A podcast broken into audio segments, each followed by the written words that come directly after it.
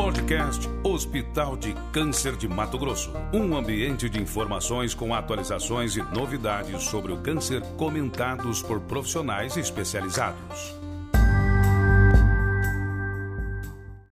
Olá, sejam todos bem-vindos. Estamos aqui com mais um programa Energiza Vida em Primeiro Lugar. Eu sou Araceli Leite, diretora do Núcleo de Ensino e Pesquisa do Hospital de Câncer de Mato Grosso, e essa é uma parceria entre o Hospital de Câncer e a Energiza. E hoje, para falar para a gente sobre o que é o câncer, nós convidamos o Dr. Eduardo Romero, que ele é médico oncologista clínico do Hospital de Câncer, membro titular da Sociedade Brasileira de Oncologia Clínico e pós-graduado em dor pelo Instituto Albert Einstein. Seja bem-vindo, doutor Eduardo, e enfim, conta pra gente o que é o câncer. Bom, Araceli, obrigado pelo convite, a Energisa também, para abrir essa oportunidade de a gente poder falar um pouco sobre câncer. É, o câncer, quando a gente fala em câncer, a gente sempre tem que pensar é, inicialmente da onde, como começa, né, o que seria é, o câncer, que são células, né? O nosso corpo é, tem milhões de células e essas células se multiplicam o tempo todo.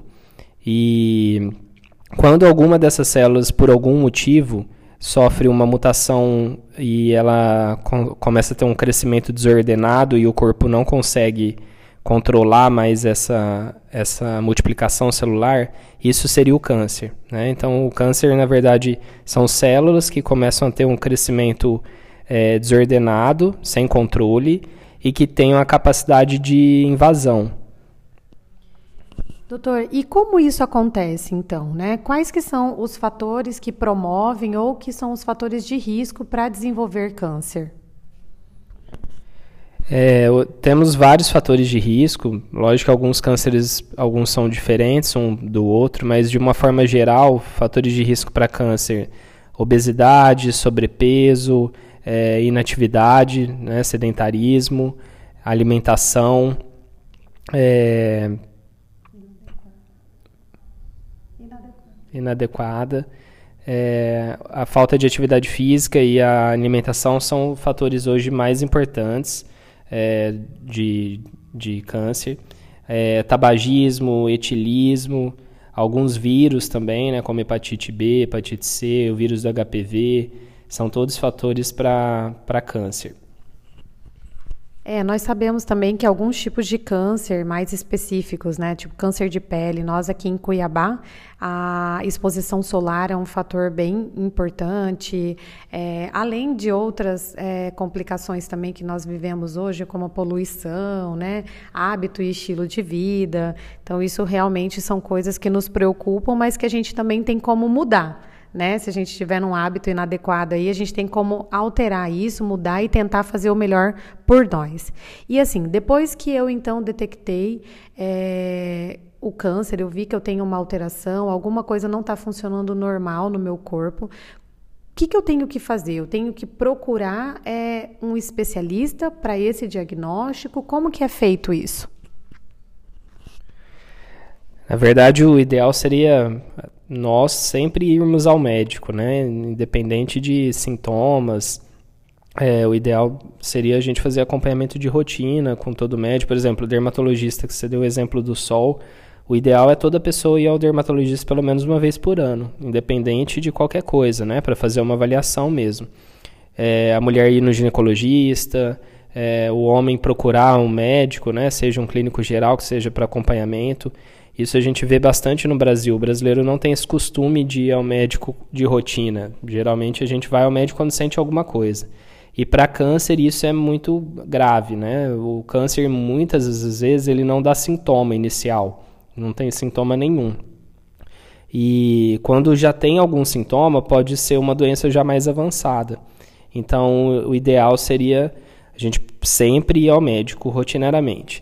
Mas quando o paciente já tem algum sintoma, então está tendo algum sangramento vaginal, uma mulher, por exemplo, sangramento no, nas fezes, é, notou algum caroço na mama, uma pinta ou alguma mancha na pele que mudou, é, sempre deve procurar um, ajuda médica, né? seja um clínico geral primeiro, um gastro, um ginecologista, e esse profissional vai dar andamento nos demais exames.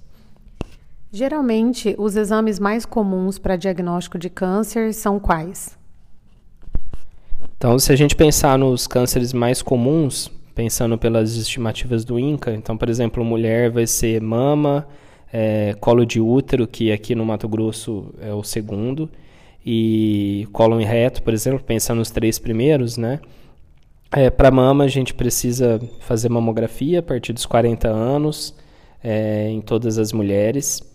Pela, pelo Ministério da Saúde é a partir dos 50, mas a gente tende a fazer hoje mais cedo, a partir dos 40, pelo número grande de casos de câncer de mama em mulheres mais jovens. É, ultrassom das mamas também, principalmente em mulheres jovens, né? Então, a mulher com menos de 40 anos, mas que vai no seu ginecologista, ela deve fazer, além do exame físico, fazer um ultrassom. É, o câncer de colo de útero é o Papa Nicolau, que é o exame mais importante. É, câncer de cólon e reto, que seria o câncer de intestino, seria a colonoscopia, o sangue oculto das fezes. E em homens, a gente tem câncer de próstata, é, cólon e reto e pulmão, né, os primeiros. Então, próstata, fazer o acompanhamento com o urologista, importante fazer o exame de toque e o exame de PSA. É, colo e reta é a mesma coisa, colonoscopia e sangue oculto. E pulmão, hoje a gente tem algumas indicações de fazer rastreamento também. E o câncer de pele, que é o mais comum em todos. Né? Então, fazer um acompanhamento com dermatologista pelo menos uma vez por ano. Então, é, faz, na verdade, é, todos esses exames são a, exames acessíveis que nós temos hoje com muita facilidade de encontrar e que a gente não pode deixar para mais tarde. Então, eu diagnostiquei esse câncer e aí, existe tratamento mesmo? Tem cura o câncer ou não? Tratamento tem, né? Todos esses cânceres a gente tem tratamento e a cura ela depende principalmente da gente fazer o diagnóstico precoce. Então, que volta naquilo que eu falei antes de a gente ir sempre ao médico rotineiramente, né? É, procurar, a gente tem o costume de ter medo de procurar, né? Medo de achar alguma coisa, mas na verdade tem que ser ao contrário. Quanto mais precoce você identificar um câncer, a chance de cura é maior. E praticamente de todos os cânceres. Né? Então, agora, quando o câncer já é muito avançado, você já descobre ele já com metástase, né, que é quando o câncer já foi para algum outro lugar de onde ele começou, é, a chance de cura diminui muito. Então, o mais importante seria fazer o diagnóstico precoce, que aumenta muito a chance de cura.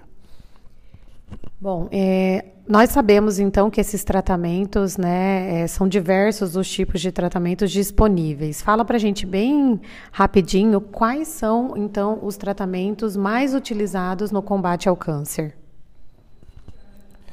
Tratamento temos cirúrgico, né? Vários cânceres tratam só com cirurgia. É, quimioterapia, a gente tem a radioterapia, que é um tratamento também com, com radiação local, né? No local do tumor, para evitar do tumor voltar também. É, a gente tem imunoterapia, que é um tratamento mais recente. Terapia-alvo, que são, são drogas que a gente usa específica para alguma mutação que aquele paciente possui, que aquele tumor possui. A gente tem os bloqueadores hormonais, que é muito usado em mama, em próstata, em ovário, endométrio. É, e outros tratamentos mesmo cirúrgicos, né, como ablação, como radiofrequência, é, que são mais específicos. Né? Cada câncer tem um tratamento específico, mas de uma forma geral são esses. Bom, então o câncer tem cura e tem como a gente buscar ajuda o mais rápido possível para conseguir diagnosticar e tratar. Bom, isso é muito importante. Então, para isso, quais são as dicas também para prevenção? Tem como a gente se prevenir contra o câncer ou não? Então, basicamente, assim, quando a gente pensa em câncer de uma forma geral, os cuidados que a gente tem que ter é com estilo de vida, principalmente, né?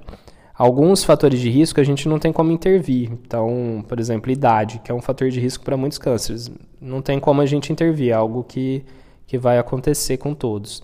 É, história genética, né, familiar, que também é um fator de risco importante, mas hoje varia entre 5, 15, 30% dependendo de cada caso. Em alguns casos tem como a gente intervir também, né? Desde que você tenha uma mutação, que você sabe que pode causar um câncer, você consegue às vezes fazer uma cirurgia é, preventiva, como por exemplo mama e ovário. Mas os outros, algumas outras coisas a gente consegue melhorar, que seria o estilo de vida mesmo, né? Então, ter uma alimentação mais adequada, é, melhorar nossos hábitos alimentares, isso a gente tem notado muito, né? Alguns cânceres que a gente quase não via em, em jovem, como câncer de intestino, que era uma doença mais de idoso, hoje a gente vê muito e isso pode ter uma relação muito direta, inclusive, com essa questão alimentar. É, melhorar a prática de atividade física, né? Precisa, a gente precisa ser mais ativo, evitar sedentarismo. É, o controle do peso é fundamental, né? O, a obesidade e o sobrepeso são fatores de risco muito importantes para o câncer. É, evitar o tabagismo, diminuir o uso de álcool, que tem crescido muito, inclusive, principalmente nas mulheres. É, então, são fatores que a gente pode intervir no dia a dia e que podem ajudar a diminuir o risco de câncer. Bom, então, é, com todas essas informações que foram ditas aqui nesse bate-papo com o doutor Eduardo, ficou bem claro que nós podemos, então, nos prevenir e, mesmo que se acontecer, a gente tem como tratar e tem como combater o câncer.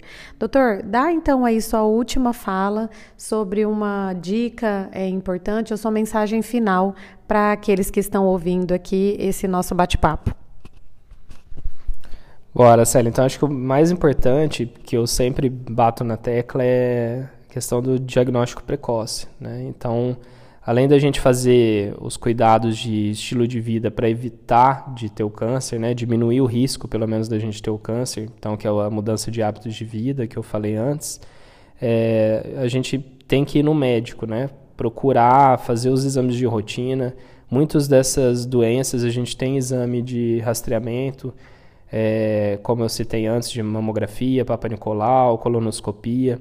Então a gente tem que ir no médico para saber o momento de fazer esses exames, né? Ninguém é obrigado a saber, apesar de hoje a gente ter muita informação e ser possível você procurar saber quando você tem que fazer colonoscopia, quando tem que fazer mamografia, mas é, é uma não é uma obrigação da, do paciente, da pessoa saber. E ela precisa de ajuda para isso, saber quando ela tem que fazer os exames. Então, ter esse acompanhamento de rotina é fundamental para a gente fazer o diagnóstico precoce, que com isso a gente aumenta muito a chance de cura. Então, eu acho que é o mais importante é isso, né? Além dos nossos cuidados do dia a dia, mas também sempre ir ao médico rotineiramente. Muito obrigada, doutor Eduardo, por toda essa informação. Acho que todos nós aqui temos o papel e a obrigação de também passar essas informações para os nossos amigos, os nossos familiares, para que todos nós possamos nos prevenir aí contra o câncer. Então, muito obrigada pela sua participação é, e obrigada a todos que nos ouviram aqui a, ah, nesse programa. E até uma próxima. Nos vemos em breve.